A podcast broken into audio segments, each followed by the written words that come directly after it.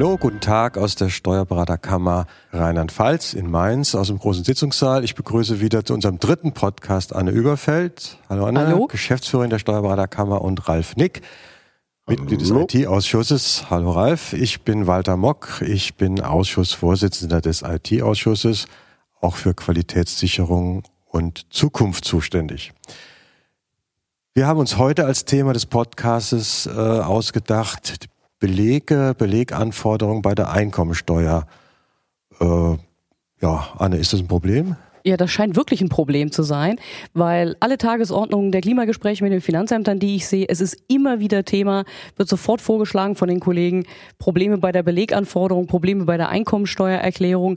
Und da ich ja nicht in der Praxis bin, was ist denn da los? Ja, was ist da los, Ralf? Hast du da Probleme in der Äh. Praxis? Das ist jetzt meine Frage schon mal an die Anne. Äh, kommen die Anfragen von den Kollegen oder von der Finanzverwaltung? Also die Kollegen setzen es immer wieder auf die Tagesordnung der Klimagespräche, weil sie alle sagen, wieso müssen wir dauernd irgendwas nachliefern an Belegen? Wieso kommen dauernde Rückfragen? Also insbesondere die Rückfragen von den äh, Finanzämtern, Verzeihung, nerven etwas. Das ist nicht ganz klar. Okay, also das von der Finanzverwaltung gewollte, ihr braucht keine Belege mitzuschicken, ähm, Ja, das funktioniert im Moment so nicht so in der richtig. Praxis nicht gelebt von Seiten der Finanzverwaltung. Aus Berlin, aus dem Ausschuss IT weiß ich, das Ziel der Finanzverwaltung ist es, die ganze Einkommensteuerveranlagung komplett beleglos durchzuführen. Das ist ein Ziel. Ja, ein Und auf Ziel den ist- Webseiten steht auch drauf, wir brauchen keine Belege mehr einzureichen, außer Steuerbescheinigung und Spenden. Aber leider sieht die Praxis wohl im Moment noch anders aus. Ja, ich kann es aus der eigenen Praxis sagen, dass ich diese Praxis noch gar nicht gelebt hatte. Anscheinend ist das irgendwie damals an mir vorbeigegangen, dass man noch keine wegschicken sollte, keine Belege. Äh, mit der ersten authentifizierten Steuererklärung, die quasi ja komplett ohne Papier auskommen sollte, haben wir von Anfang an Belege mitgeschickt ans Finanzamt mit der Steuer, äh, mit dem, mit dem Begleitschreiben und dann sogar vom Finanzamt den Wunsch erhalten, äh, auf Trennblätter zum Beispiel zwischen den einzelnen Einkunftsarten, zwischen den Sonderausgaben, zwischen den außergewöhnlichen Belastungen, so dass wir jetzt hingehen und haben ein Standardpaket für das Finanzamt, in dem genau definiert ist, was Ja, ausgedruckt Ralf, wird. Das Äh, haben wir früher auch so gemacht. Und dann kam halt der Hinweis, keine Belege mehr notwendig. Und dann haben wir gesagt, das ist wunderbar, da sparen wir Zeit und drucken und kopieren und haben auf die Belege verzichtet, so wie es eigentlich äh, gewünscht ist und durchaus ja auch sinnvoll ist, wenn es denn so wäre. Was ist in der Praxis passiert? Wir wissen, die, äh, äh, die Daten werden elektronisch übermittelt und die Steuererklärung wird äh, vom Programm verarbeitet, sogenanntes Black- Blackbox-Verfahren. Also keiner schaut mehr auf diesen Fall im Idealfall und der Steuerbescheid wird dann gedruckt, verschickt. Äh, nur in der Praxis gibt es äh, viele Fälle, offenkundig sehr viele Fälle, wo es zu Rückfragen kommt, wo das Programm den Fall sozusagen ausspuckt und der Sachbearbeiter Hinweise bekommt, das und das musst du überprüfen, weil im Vorjahr nicht vorhanden, weil eine zu große Abweichung. Äh, diese Vergleichswerte kennt niemand, kennen auch nicht die, die äh, Veranlagungsbeamten. Das ist im Programm irgendwo implementiert. So, und jetzt passiert natürlich Folgendes. Früher waren die Belege, die du schön eingereicht hast, die waren eben da. Äh, Man konnte das abprüfen. Die Zinsen waren deswegen so hoch, weil es gab einen neuen Darlehensvertrag in der Immobilie. Alles war klar, die Welt war in Ordnung. Jetzt gibt es diese Belege nicht. Also Rückfrage, entweder Anruf, das ist ja noch ein schöner Fall, oder eben großes Anschreiben, bitte legen Sie das und das vor. Ja, was passiert in der Praxis? Die Belege sind entweder beim Mandanten wieder, dann muss ich den wieder anrufen, bring mir die wieder. Der sagt, sag mal, ja, hast du sie noch alle? Hast du gerade die Belege gehabt? Gibst mir sie wieder, jetzt wieder zurück. Oder ich halte die Belege wochenlang vor, bis dann die Rückfrage kommt oder sie kommt nicht und stapel dann äh, Dutzende Fälle mit Belegen bei mir, bis der Fall durch ist, der Steuerbescheid da ist. Oder ich habe sie im DMS-System eingescannt, was wir in der Regel machen.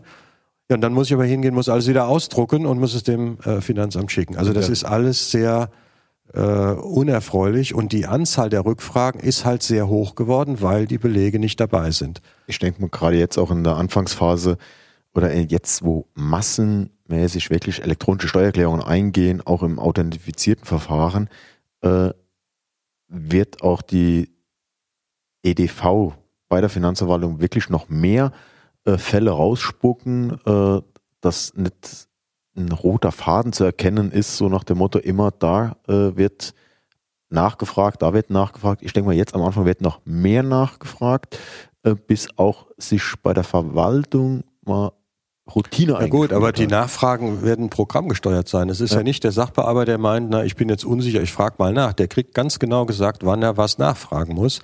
Und äh, wahrscheinlich ist das schon immer so gewesen. Nur früher hat er die Belege gehabt und wir haben es gar nicht gemerkt, dass er die Frage halt selbst beantworten konnte, weil die Belege da waren. Nun ja. muss er sie anfordern. Ja, was haben wir gemacht? Also für meine Praxis kann ich sagen, wir hatten das ja mal im Klimagespräch in Koblenz angesprochen, äh, die Problematik. Es ist auch im Finanzamt nicht sehr angenehm. Äh, die Sachbearbeiter müssen dann ständig Rückfragen, Briefe schreiben. Der äh, Einspareffekt einer EDV-mäßigen elektronischen Bearbeitung, der wird ja quasi aufgehoben, wenn ich auf der anderen Seite wieder einen extremen Mehraufwand habe, indem ich Briefe schreiben muss oder telefonieren muss. Also ich weiß nicht, ob im Moment in diesem Verfahren da in irgendein Zeitgewinn für die Finanzverwaltung steckt. Wenn wir keine Belege mitschicken. Ja, wenn wir keine Belege mitschicken. So. Ja, und meine persönliche Lösung ist dann gewesen, schon vor einem Jahr, wir schicken wieder alles mit, so wie du es eben geschildert hast, schön mit Trendblättern alles äh, mundgerecht vorbereitet. Und seitdem sind bei uns die Rückfragen wieder, sag mal, aufs alte Maß zurückgegangen, ganz normal. Da gibt es natürlich mal Rückfragen. Aber das hält sich jetzt in einem Rahmen, der ganz normal ist und den wir auch normal bewältigen können. Ähm, aber die Lösung für die Zukunft ist das meines Erachtens nicht. Hier müssen wir irgendwie schauen, wo der Zug hinfährt. Ja, du hast eben gesagt, DMS, äh, die Belege sind abgespeichert in der Kanzlei, so wie sie zum Finanzamt gehen. Es wäre das einfachste der Welt, in, aus der elektronischen Akte Belege direkt an die Finanzverwaltung zu versenden. Ähm, das wäre das Einfachste. Da sind wir beim Thema, könnten wir unsere Belege per E-Mail an die Finanzverwaltung schicken. Verschlüsselt. Ähm, E-Mail-Adressen gibt es ja und äh, E-Mail haben wir auch. Aber wo ist unser Problem? Das ist natürlich äh, der Datenschutz. Und da kommt dann wieder unsere Kammer mit dem äh, großen Finger des Berufsrecht, Vertraulichkeit. Anne, was sagst du dazu, wenn wir das machen würden? Ich sag das, was ich immer sagen würde. Verschwiegenheitspflicht, es hilft nichts. Wenn der Mandant nicht ausdrücklich zugestimmt hat, müsst ihr vorher verschlüsseln. Also müsst ihr die E-Mails verschlüsseln. So rum. Äh, ihr müsst die E-Mails verschlüsseln und der Mandant muss zustimmen, dass ihr es unverschlüsselt macht. Aber das wird ein Mandant im Grunde nicht tun. Weil er auch mittlerweile alle Mandanten wissen, wie gefährlich es ist, unverschlüsselte E-Mails durchs Land zu ziehen. Ja, und ja, das Schlimme ist, wir können ja verschlüsseln. Ne? Wir ja, haben ja die Möglichkeiten. Den, genau, das Gegenüber kann noch nicht. Unser Gegenüber kann noch nicht und ähm, da mhm. ist die Problematik und das behindert das ganze Verfahren. Denn es wäre nichts leichter als äh, eine elektronische Steuererklärung mit angehängten PDFs aus der DMS, DMS. oder selbst wenn jemand kein äh, DMS hat, kann er das ja einscannen und könnte dann entsprechend äh, seine Steuerunterlagen mitschicken. Dann hätten wir das ganze Problem. Da kann das Finanzamt dort darauf zugreifen, wenn sie Lust haben. Die Rückfragen bei uns wären reduziert, beim Finanzamt. Der Durchlauf würde reduziert werden. Alles nur Ausnutzung der technischen Möglichkeiten, die leider heute schon alle vorhanden sind. Ne? Ja, da sprichst du was an. Da sprichst du was an. Die Möglichkeiten sind tatsächlich vorhanden. Äh, eine völlig überraschende Situation.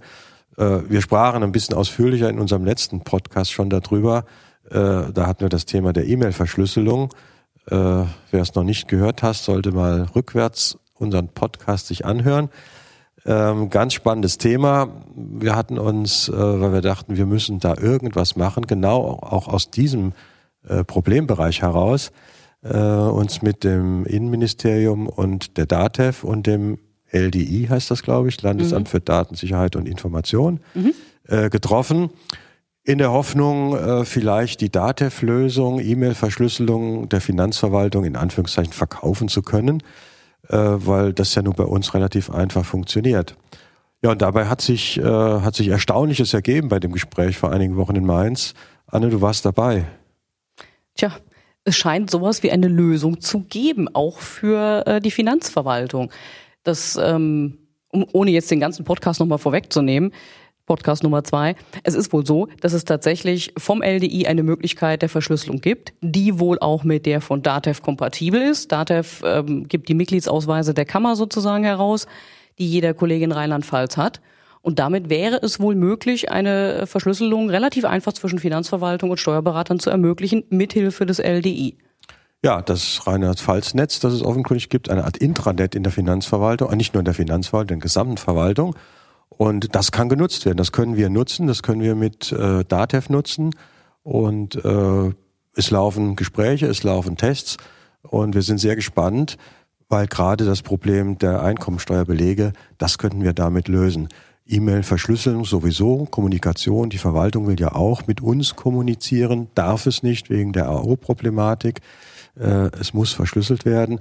Aber ich sehe hier ganz besonders große Einsparpotenziale in unseren Kanzleien. Wenn wir jetzt eben diese Problematik der Rückfragen und der fehlenden Belege haben, das lässt sich damit, glaube ich, hervorragend lösen. Und äh, ich bin gespannt, ob wir auf diesem äh, Weg äh, einen Erfolg haben. Ja, ich denke schon, dass wir sehen das Einsparpotenzial bei uns in den Kanzleien, dass auf das Wesentliche heruntergefahren wird mit Belegverwaltung, äh, Belege rausschicken per Post, äh, Nachfragen, Briefe äh, beantworten. Auf der Gegenseite ist es ja genauso.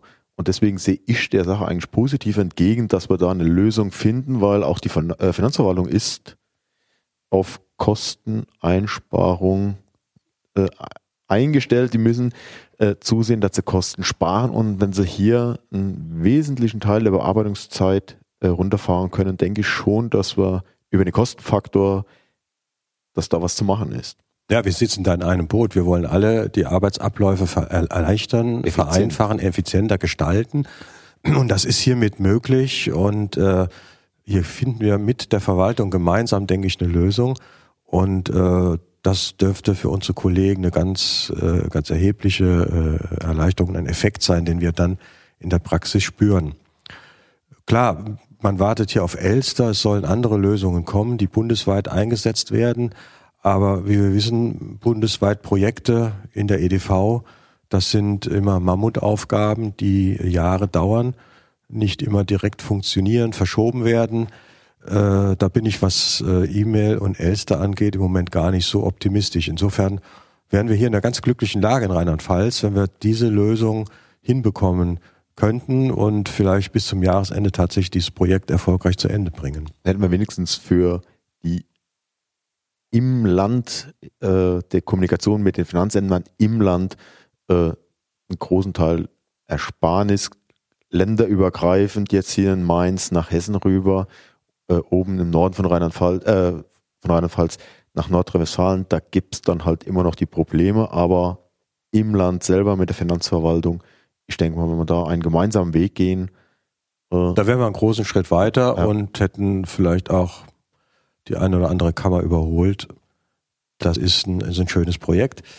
Ja, ich denke, äh, das war unser Podcast Nummer drei, Einkommensteuerbelege mit Aussicht auf E-Mail-Verschlüsselung und Transport von Belegen. Spannendes Thema. Wir werden das weiter verfolgen und wenn es was Neues gibt, dazu uns auch im nächsten oder übernächsten Podcast wieder treffen. Ich danke euch und auf Wiedersehen, auf Wiederhören. Tschüss. Und tschüss. Und tschüss.